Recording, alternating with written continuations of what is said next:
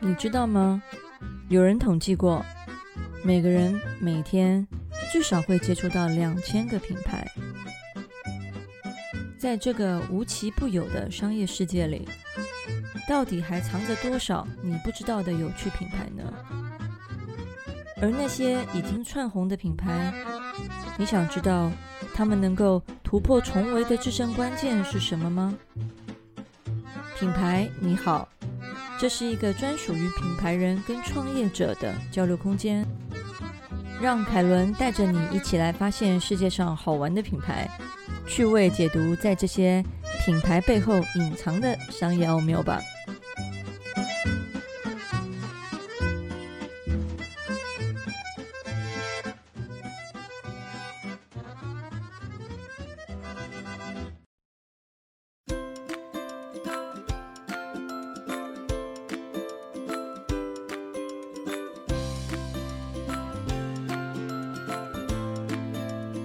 接下来要跟大家介绍一个品牌，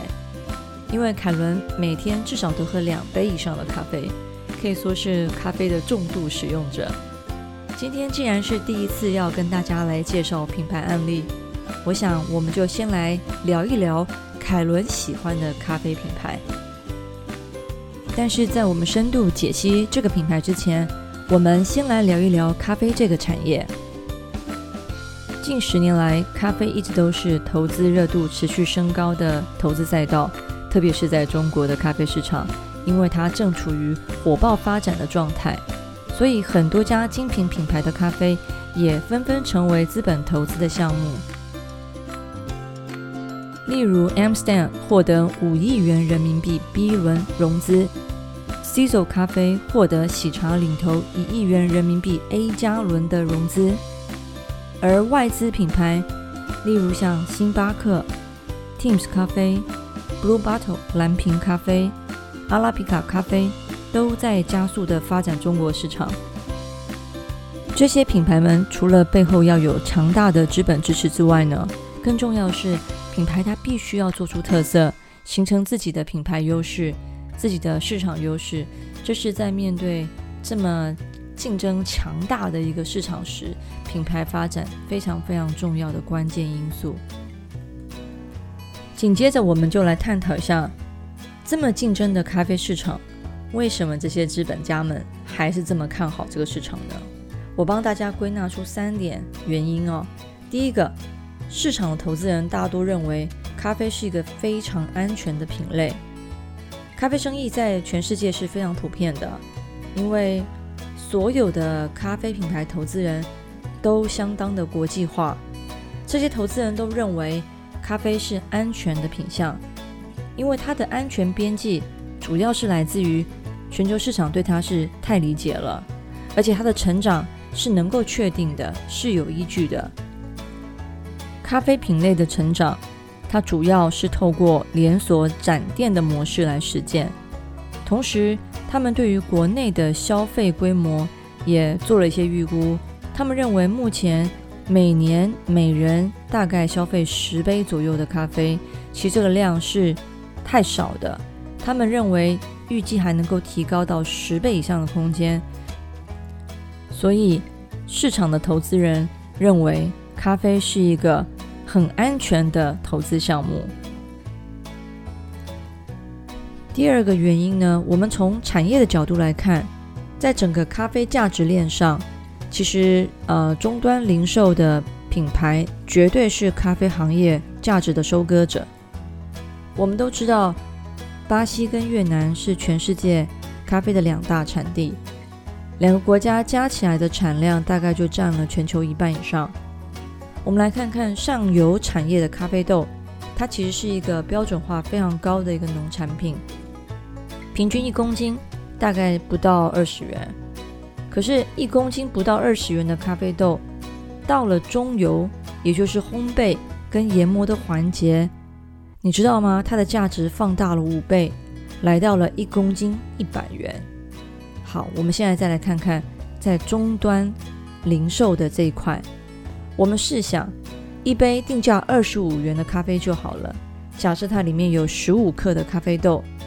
我们用数学公式换算，快速换算一下，它的每公斤的价格就来到了一千六到一千七百元。也就是说，一个咖啡豆从初阶的农产品到中中游的研磨的阶段、烘焙的阶段，到最后的零售，咖啡豆的这个小小咖啡豆被放大了八十倍。你看这个利润有多高？所以为什么它会这么吸引人？那另外呢，大家都知道，咖啡这个产品是有上瘾性的，有成瘾性的代表是消费者他只要喜欢，他就会不断的固定的购买。就像我也是这样，每天一定要喝两杯咖啡，甚至三杯咖啡。所以高毛利、高获利，同时顾客的高复购率，这也就能够足以解释。为什么在终端的咖啡零售品牌，它可以这么样的大规模的吸引资本的进场？接下来第三个原因就是中国咖啡的市场规模足够大。有行业报告指出，中国咖啡市场的规模大概是在七百到八百亿元。在二零二一年，我们来看星巴克。星巴克的规模预计会是在两百到两百五十亿，大概只占整个中国市场的百分之三十。而目前它在中国门店的数量已经超过了五千家。我们单单就看星巴克这个品牌，它在中国市场它这么样的积极的拓展，以及屡创新高的营收来看，我们就可以知道，咖啡绝对是一门划算的好生意。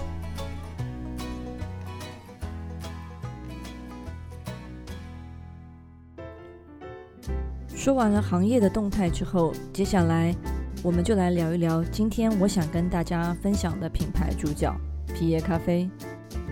一说到咖啡，我相信大家脑袋里面第一个会浮现的品牌就是星巴克。可是，在星巴克成为家喻户晓的品牌之前，其实还有一家我们可以说是祖师爷级别的咖啡品牌。然后我也相信很多喜欢喝咖啡的，特别是精品咖啡的爱好者，一定会知道这个牌子。它就是今天我要跟大家介绍的咖啡精品品牌皮耶咖啡。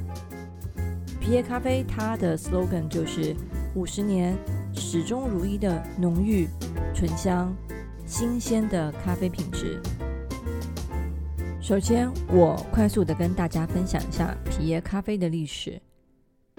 在一九六六年，皮耶咖啡的创始人皮特先生，他被称为是教会美国人喝咖啡的男人，因为他把优质的咖啡豆用深度烘焙的风格带到了美国，而这个深度烘焙的技术还引发了美国第二波咖啡烘焙的浪潮。后来，他开了第一家皮耶咖啡，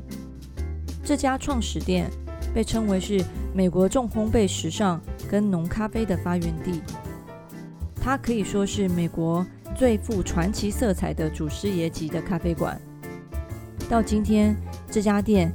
仍然是全世界喜欢喝咖啡的，特别是精品咖啡的玩家们，他们必去的朝圣之地。皮耶咖啡在咖啡界享有至高无上的地位。除了被公认是美国精品咖啡的带头大哥之外，大家还称皮耶咖啡的创始人，也就是皮特先生，是星巴克之父。因为星巴克最早期的三个创始人也都深受皮特先生的影响。他们这三位在皮耶咖啡的启蒙之下，也开始在美国西雅图创办了星巴克。甚至在一九八四年，星巴克跟皮耶咖啡还一起合资经营呢。只是很可惜的，后来双方因为经营理念不同而不得不分开了。但是皮耶咖啡到今天为止，对于美国的精品市场，甚至是全世界的精品咖啡市场的影响力还是非常非常大的。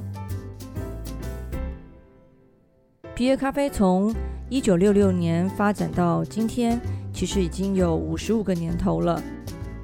在去年年底，也就是二零一九年的十二月，皮耶咖啡跟 JDE 集团合并，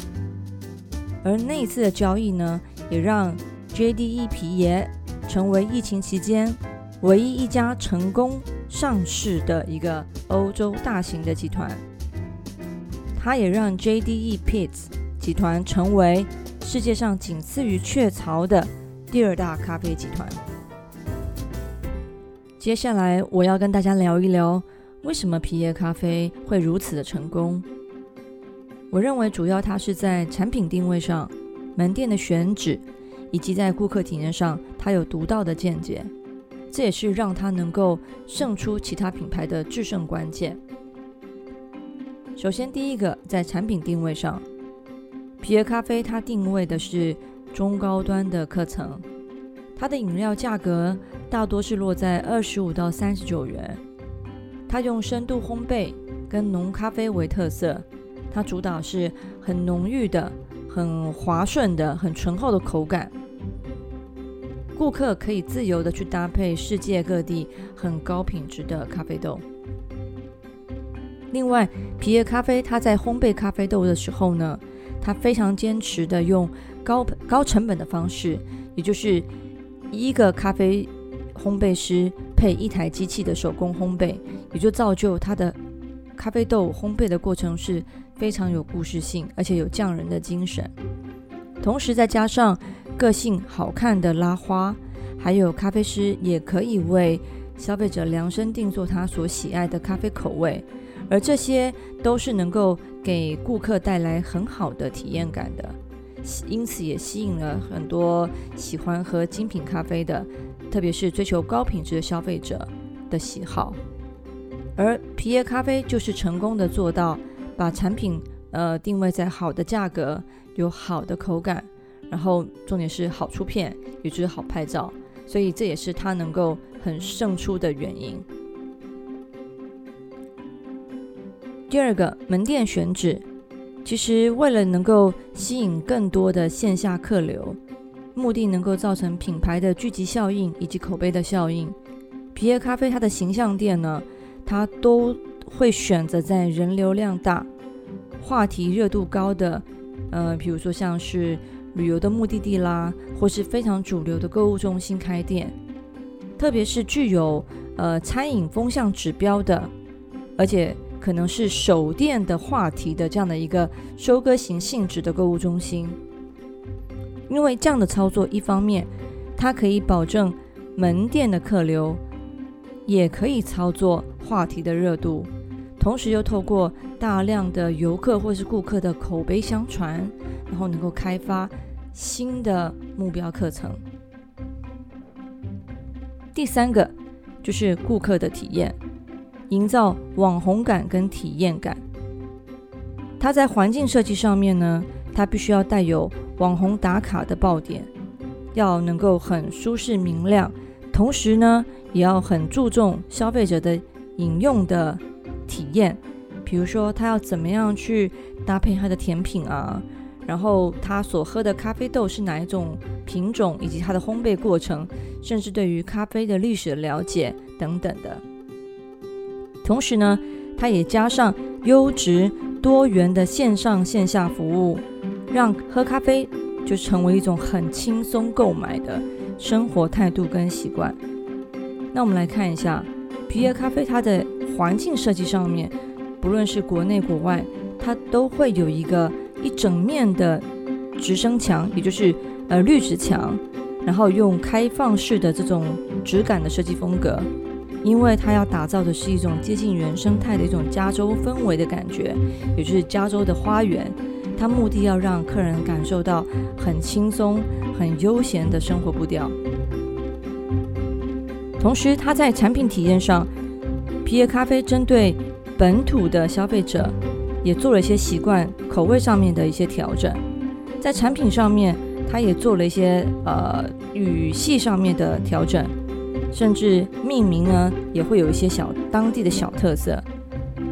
然后门店呢也提供了很多样性的选择，包含说有些烘焙的小食啦，或是呃非咖啡的饮品啊，然后搭配各式各样的蛋糕、面包，甚至延伸到耳刮式的咖啡、咖啡的周边，有设计感的杯子啊、咖啡壶啊等等的创意的产品，其实目的就希望让客人买买买，买完了咖啡还有买其他的周边，能够增加客单价。同时，在顾客服务的方面呢，皮耶咖啡线下门店它会有一个专门的咖啡师做一对一的讲解，呃，从介绍餐点，然后对咖啡小白特别特别的友好。同时呢，他也透过很精细的咖啡单品来满足咖啡精，就是所谓的呃很刁嘴、很刁钻的客人他的特殊的需求、定制的需求。比如说，他可以勾选自己喜欢的咖啡豆啊。呃，勾选咖啡的制法，甚至拉花的样式等等的。整体来说，皮耶咖啡它透过产品的定位、门店的选址以及顾客的极致体验这三个要素，让皮耶咖啡成功塑造了一个精品品牌带头大哥的形象。而这种差异化的存在，也是让皮耶咖啡能够有别于星巴克操作的制胜关键。今年开始，皮耶咖啡它也加大加速在中国市场扩张的步伐。我想，随着皮耶咖啡扩大展店的速度，对喜欢喝咖啡的人来说，多了很多可以喝到好咖啡的地方。可预见的是，中国精品咖啡市场肯定是非常令人期待的。让我们拭目以待吧。我是凯伦，今天跟大家分享的品牌案例就到这里结束了。感谢您的收听，品牌你好，我们下次再见喽，拜拜。